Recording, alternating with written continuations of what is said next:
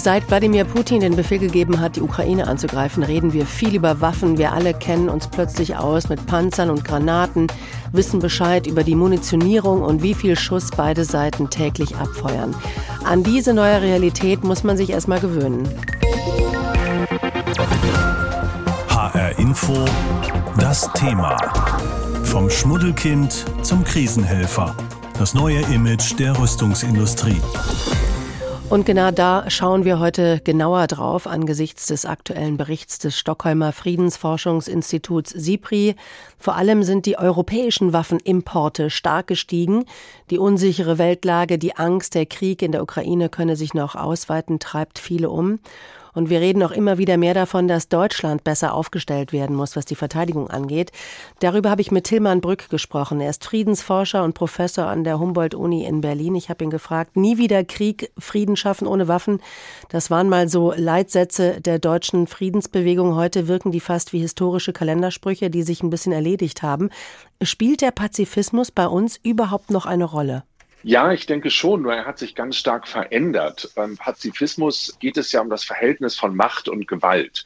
Und mal ganz simpel gesprochen, die Gewalt wenden wir jeden Tag an, wenn das Marmeladenglas sich nicht öffnen lassen will oder wenn der Dieb im Kaufhaus gefangen werden muss, ja, dann darf der Ladendetektiv den festsetzen.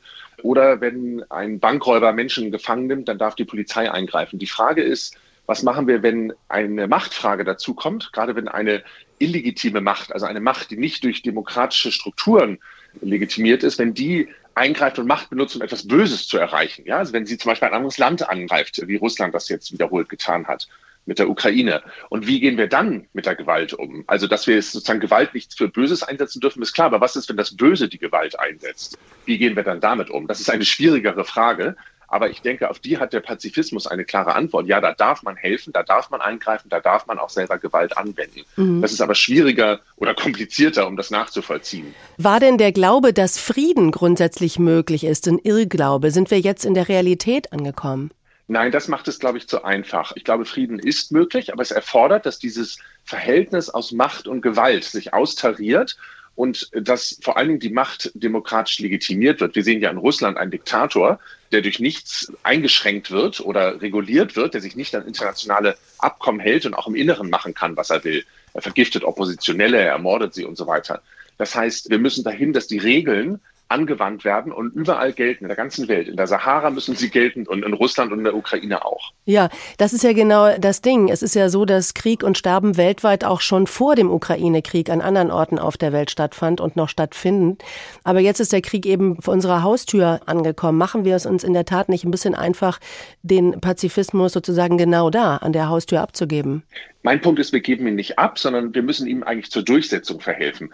Pazifismus bedeutet, dass böse Mächte reguliert werden, dass sie sich unterwerfen müssen unter demokratische Strukturen, dass sie gut werden müssen.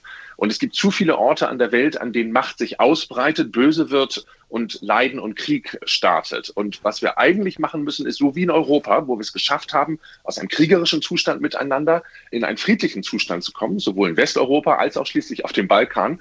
Wir müssen es versuchen, das weltweit anzuwenden. Das sind universelle Werte und die werden langfristig wahrscheinlich Gültigkeit haben. Ja, ich habe es eingangs schon gesagt, wir reden alle von Mardern, Leoparden und Geparden und meinen schon lange nicht mehr die Tiere. Sind wir auf dem Weg in eine militarisierte Gesellschaft, wo zum Beispiel auch Militärparaden und das Ansehen der Armee stattfinden und wir alle jubeln? Ich glaube, also das wäre jetzt ein sehr großer Schritt ja, zur Militärparade aber dass wir verstehen, was die Funktion von Waffen ist und wie auch unsere Armee, unsere Bundeswehr zum Beispiel uns schützen kann und wie wichtig die Bundeswehr ist, ohne dass sie zu einer Armee wird, die Kriege startet, zum Beispiel. Also wenn wir mal den Vietnamkrieg betrachten oder auch den Krieg im Irak oder in Afghanistan, da gibt es durchaus legitime Fragen, ob das immer richtige Kriege waren und ob man daran beteiligt sein sollte und wer die Kriege angefangen hat.